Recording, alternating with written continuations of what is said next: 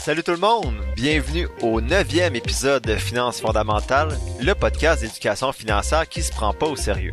Aujourd'hui, je fais la synthèse du livre Petits secrets et gros mensonges de votre banquier, écrit par Fabien Major en 2017. Je débute toutefois l'épisode en abordant l'importance d'agir pour prendre en main sa santé financière. Bon podcast!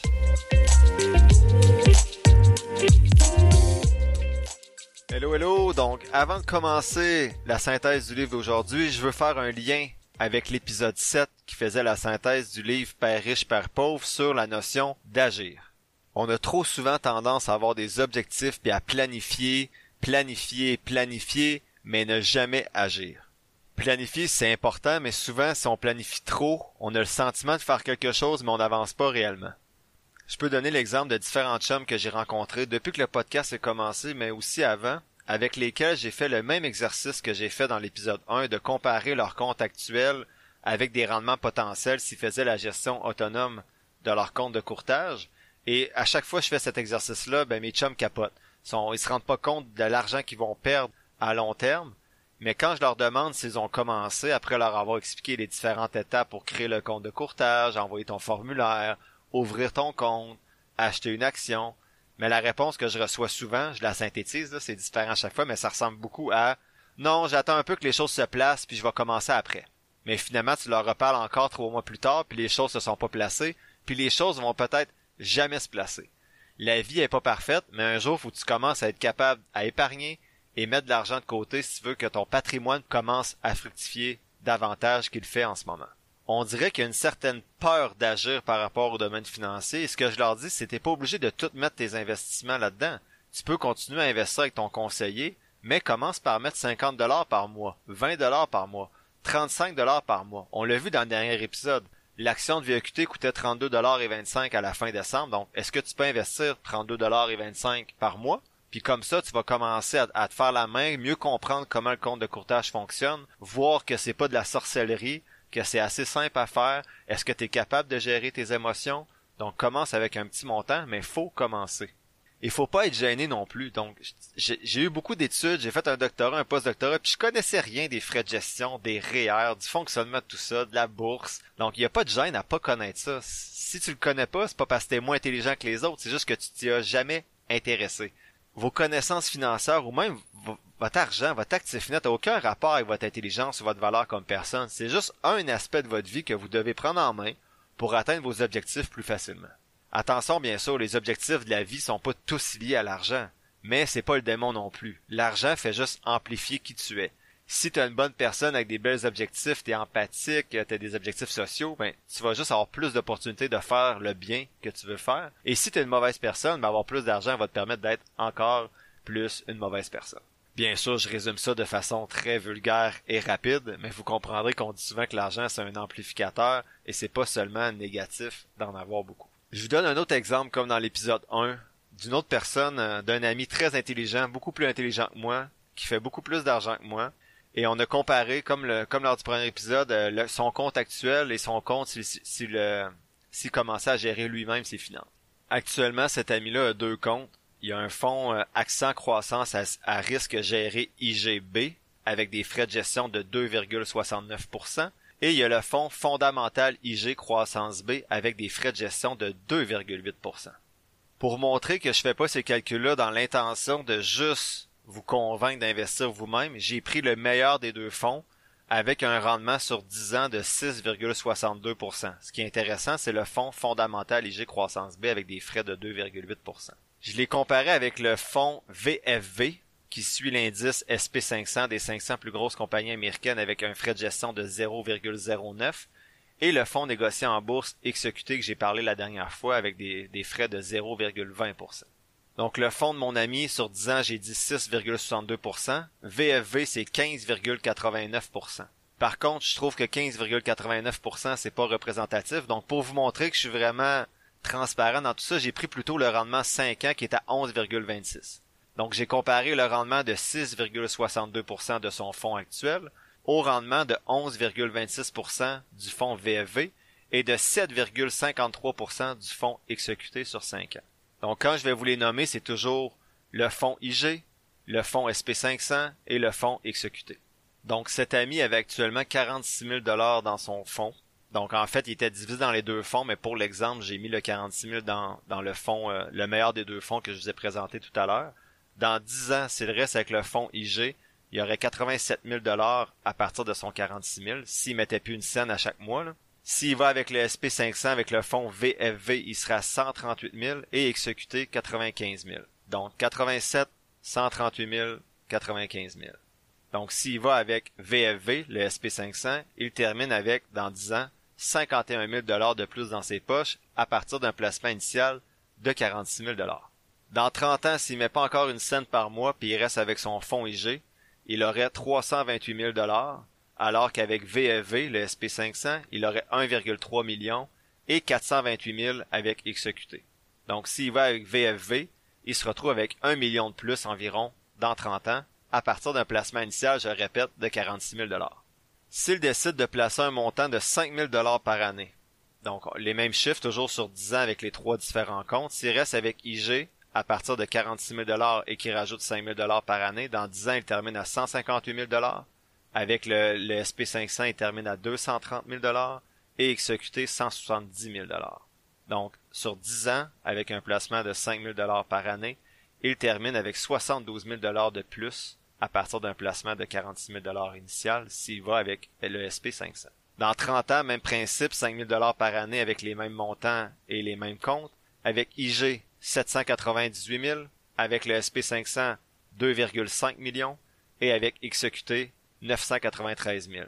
Donc s'il va avec le SP500, le fonds VFV, au lieu d'y aller avec son fonds actuel, il termine dans 30 ans avec 1,7 million de plus, donc 2,5 millions au lieu de 798 000. Je le sais que c'est beaucoup de chiffres, mais je continue pour un petit dernier parce que moi je capote quand je vois ces chiffres-là. Donc, j'ai fait le test, peu importe les fonds. Juste enlever le fonds de gestion de 2,8% avec le fonds IG. Parce que vous savez, souvent, ces fonds-là, vous pouvez les reproduire.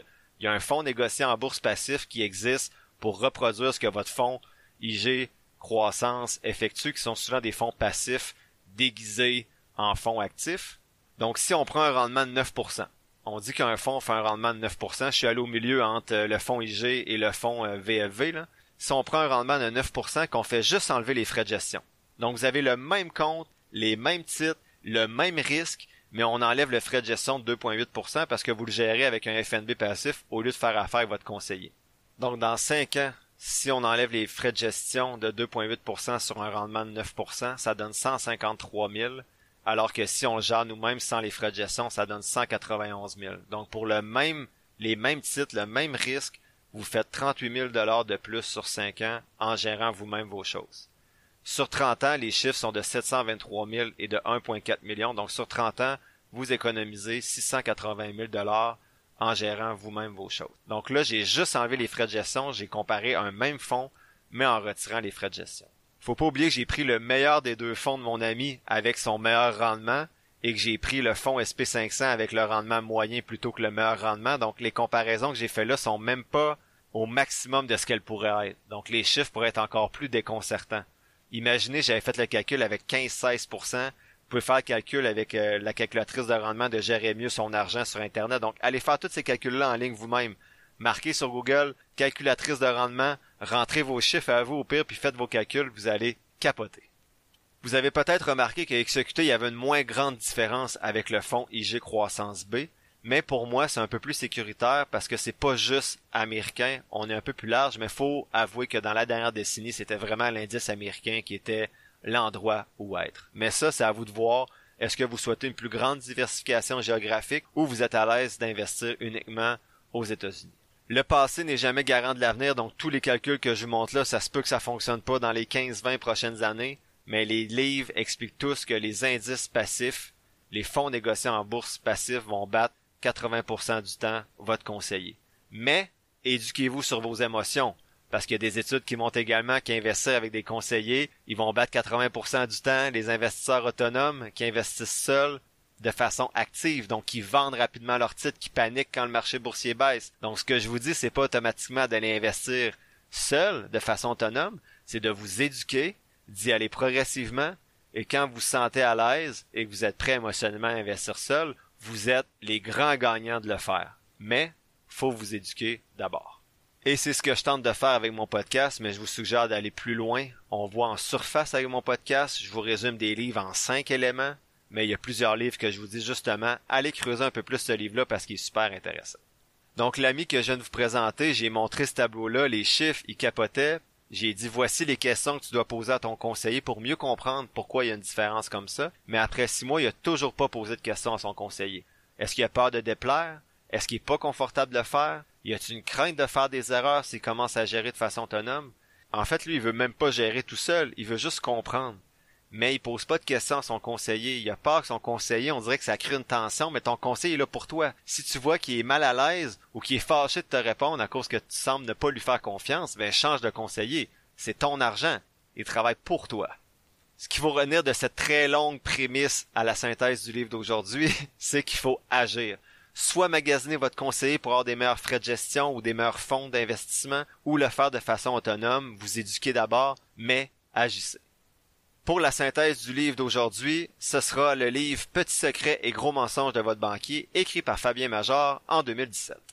This episode is brought to you by Shopify. Whether you're selling a little or a lot, Shopify helps you do your thing, however you cha-ching. From the launch your online shop stage, all the way to the we just hit a million orders stage. No matter what stage you're in, Shopify's there to help you grow.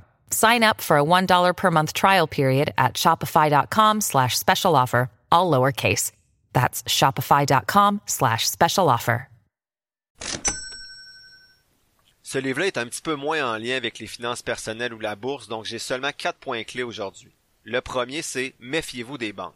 Ce qu'on va vous vendre dans les banques, c'est des produits qui vont favoriser la rentabilité de la banque et parfois l'employé connaît même pas d'autres offres de sa propre banque ou les offres des concurrents qui pourraient vous être plus avantageux.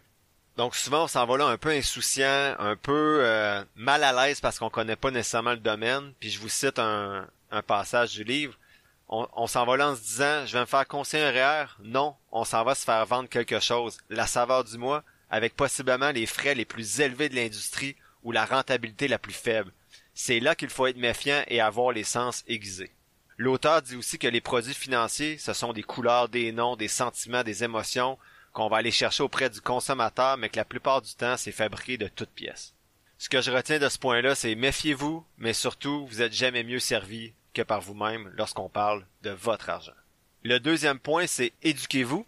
À défaut d'avoir été formé convenablement sur les finances, euh, sur le sujet des finances par la société ou par le système d'éducation québécois, le mieux qu'on puisse faire, c'est d'investir du temps et de l'énergie dans le développement de nos connaissances sur le sujet. Bref, la curiosité financière, si on pourrait l'appeler comme ça, c'est vraiment quelque chose qu'il faut cultiver, autant individuellement que collectivement. L'auteur dit Le consommateur est perdant lorsqu'il n'ouvre pas ses relevés, qu'il laisse ses enveloppes s'empiler parce que sournoisement, on va aller chercher des frais, des intérêts, et le temps passe. Et le temps passe, et ce que ça fait, comme j'ai montré dans l'épisode 1 et que je viens de montrer au début de cet épisode-là, le temps fait en sorte que des 1000 dollars perdus ici, des frais de gestion là, ben c'est plus juste 700 euh, dollars par mois que tu perds ou 70 euh, dollars euh, par semaine, c'est vraiment des millions sur 30 ans. Troisième point, douter des intentions de l'autre. L'auteur dit que dès qu'il y a de l'argent en jeu, il y a également des doutes à avoir sur les bonnes intentions des professionnels qui vont vous entourer. Sans être extrêmement méfiant des personnes qui vont vous conseiller, lorsqu'on parle de votre argent, magasinez, magasinez votre conseiller. Dans mon cas, j'avais même pas magasiné mon conseiller. Je passe des heures à comparer les lave-vaisselle, l'efficacité avant d'en acheter un, mais je passais zéro minute pour magasiner mon conseiller. Il m'avait été recommandé par un ami. C'est le premier qui venait me parler d'investissement. Je l'avais choisi. Alors que son travail avait des impacts majeurs sur mon patrimoine familial et mon avenir. Donc rappelez-vous de douter, de poser des questions, c'est dans votre droit et surtout d'être confiant lorsque vous vous engagez avec quelqu'un qui va gérer votre patrimoine familial. Justement, le dernier point que j'ai retenu du livre, c'est des questions qu'il suggère de poser à votre conseiller avant de l'embaucher, on va dire. La première question qu'il suggère, c'est avez-vous comparé ce produit avec d'autres? L'objectif de cette question-là, c'est de voir est-ce que le conseiller connaît d'autres produits, est-ce qu'il est capable de justifier la pertinence de ce produit-là pour vous? Puis ça amène à la deuxième question justement qui est comment ce produit-là va favoriser mes intérêts? On peut lui demander aussi combien de vous payez pour me le vendre? Est-ce qu'il est payé à la commission? Est-ce qu'il vous vend un produit seulement parce qu'il fait une grosse cote sur ce produit-là? Donc, posez ces questions-là selon l'auteur. La dernière question proposée par l'auteur, c'est de poser la question à votre conseiller s'il peut faire de l'investissement indiciel à peu de frais. L'objectif, ce serait que le, le, conseiller puisse faire ce que je vous suggère de faire, donc d'investir dans des fonds négociés en bourse passifs, mais qu'au lieu que vous ayez la lourdeur puis le stress peut-être de gérer ça de votre côté, ben lui peut le faire. Et souvent, ces fonds-là ben, sont à moins de frais, donc ça vous revient moins cher la gestion et vous avez des rendements intéressants. Je dois être honnête avec vous, selon ce que j'ai lu, par contre, c'est rare que les conseillers vont vous proposer ces produits-là parce qu'ils font moins de ils font moins de commissions sur des fonds négociés indiciels parce qu'il y a moins de gestion active dans ces fonds-là. Sinon, puisque le résumé du livre d'aujourd'hui est un petit peu plus court, donc c'est seulement quatre points, quatre petits points, je vous propose d'autres questions aussi que vous pouvez poser à votre conseiller selon l'expérience que j'ai vécue. Tu peux lui demander c'est quoi ses qualifications pour donner des conseils financiers? Tu peux lui demander c'est quoi son approche, sa philosophie de placement, puis c'est quoi les services qu'elle peut vous offrir aussi? Est-ce qu'il vend des assurances également? Est-ce qu'il est capable de faire de l'investissement passif? Est-ce qu'il peut offrir des produits à frais de gestion plus faibles? La troisième question que je vous suggère revient un petit peu à celle de l'auteur, mais je vais un petit peu plus loin, c'est combien coûtent vos services? Et l'objectif de poser cette question-là, c'est juste de vérifier l'honnêteté de votre conseiller. Si vous avez écouté quelques épisodes de mon podcast, ben vous savez maintenant qu'il y a des frais de gestion qui existent et c'est quoi l'impact potentiel de ces frais de gestion-là sur votre argent. Puis c'est bien correct qu'il y ait des frais de gestion, c'est comme ça que fonctionne l'industrie, mais si votre conseiller ou votre futur conseiller essaie de vous cacher ces frais-là premièrement, mais aussi l'impact de ces frais-là, ben moi ça serait babaye tout de suite. Si votre conseiller justifie plutôt oui, il y a des frais de gestion, ça peut avoir un impact sur votre patrimoine, mais voici ce que moi j'apporte qui va plutôt aider l'atteinte de vos objectifs financiers, que ce soit l'accompagnement dans la gestion des émotions, des rencontres pour optimiser le niveau fiscal, de vos finances. Ben là, le conseiller essaie pas de vous faire des cachotteries, il passe plutôt par les forces qu'il va vous apporter et non en essayant de cacher c'est quoi réellement les frais de gestion. Sinon, quatrième question, on peut lui demander comment sont payés vos services. Est-ce que son service est payé à l'heure, par chèque, donc vous le rencontrez une heure, vous payez pour l'heure? Est-ce que c'est des commissions sur achat quand il va vendre ou acheter des actions? Ou plutôt un ratio de frais de gestion comme on parle depuis quelques épisodes? Ce que je dis à certains de mes amis, c'est pour des aspects fiscaux et, ainsi de suite, vous êtes peut-être mieux de payer à l'heure, deux, trois heures, un planificateur financier qui vient vous aider à faire un plan et ensuite vous investir de façon autonome plutôt qu'avoir des frais de gestion qui vont vous suivre pendant 30 ans. La cinquième question, justement, c'est de lui poser la question comment allons-nous optimiser la fiscalité de mes placements? C'est un aspect majeur de vos placements. Et si dans son plan financier, il n'est pas capable de vous expliquer ben, pourquoi il met ça dans les REER à tel moment de l'année, pourquoi il met ça dans le CELI à tel moment de l'année, pourquoi il met tel montant dans le régime épargne études, ben changez de conseiller. Sixième question, c'est quoi la fréquence à laquelle nous allons nous rencontrer pour faire un bilan? Il y a des histoires dans certains des livres que les gens n'ont pas rencontré ou n'ont pas parlé à leur conseiller depuis quatre ans. Ça n'a aucun sens. Ça devrait être au moins minimum une fois par année. Finalement, la septième question que je vous suggère, c'est de lui demander quel est le meilleur moyen de communiquer avec toi et à quel délai de réponse dois-je m'attendre? L'objectif, c'est que ce soit carte sur table que si dans un an ou deux vous lui écrivez puis ça prend toujours trois, quatre semaines de vous répondre, au moins vous allez avoir l'heure juste de savoir qu'il respecte pas nécessairement ses engagements. En gros, magasinez, comparez deux, trois plans financiers, soyez pas gênés de poser des questions, c'est votre argent, à vous. En conclusion, on sent que l'auteur a un certain bien en faveur des planificateurs financiers indépendants comme lui bien sûr, au détriment des banques. Pour être honnête, vous l'avez sûrement senti dans ma synthèse, il y a moins de points qui sont moins gros parce que j'ai moins accroché sur ce livre-là. Je vous le présente quand même parce qu'en science, un résultat non significatif peut quand même indiquer aux autres chercheurs de ne pas regarder dans cette direction-là. Donc le livre est ok, mais je le recommanderais pas à personne parce que pour moi, il y a des livres beaucoup plus intéressants, notamment ceux qu'on a vus dans les épisodes précédents. Fabien Major, pour moi, j'adore son podcast, mais ce livre-là, j'ai moins accroché, donc je vous suggère plutôt d'écouter son balado qui s'appelle Le balado Le Planif. L'épisode tire à sa fin. Je vous remercie d'avoir écouté ce neuvième épisode de Finances fondamentales. En résumé, méfiez-vous des banques et de leurs produits financiers et posez des questions à votre conseiller. Développez votre littératie financière en vous éduquant sur le sujet et doutez toujours des intentions de l'autre lorsqu'il s'agit de votre argent. Dans le prochain épisode, je ferai la synthèse du livre Les millionnaires ne sont pas ceux que vous croyez de Nicolas Bérubé. C'est un livre que je juge exceptionnel et pour moi, c'est un épisode à ne pas manquer. Ceux qui sont intéressés, je vais partager encore cette semaine sur la page Facebook de Finances fondamentales un tableau synthèse de trois compagnies analysées en bourse avec mon outil présenté à l'épisode 2, soit Revolve Group, RVLV, Semler Scientific, SMLR et Texas Pacific Land TPL. TPL. Si vous avez apprécié l'épisode d'aujourd'hui, il y a trois choses que vous pouvez faire pour m'aider à maintenir le podcast soit vous abonner au podcast et à la page Facebook de Finances fondamentales et me laisser un avis positif si vous le souhaitez. 2. Partagez l'épisode avec des gens de votre entourage qui pourraient être intéressés par le sujet. Et 3. Enfin, vous pouvez toujours m'écrire à finances fondamentales à ou directement sur la page de Facebook Finances fondamentales pour vos questions ou des demandes spéciales pour les futurs épisodes. N'oubliez pas que je suis pas un expert un gourou de la finance, juste un gars qui tripe un peu trop là-dessus et qui partage ce qu'il apprend avec vous. Prenez pas ce que je dis pour du cash ou comme une recommandation d'achat. Faites toujours vos propres recherches. Sur ce, merci encore pour votre écoute et on se dit à la semaine prochaine pour le dixième épisode de Finances fondamentales.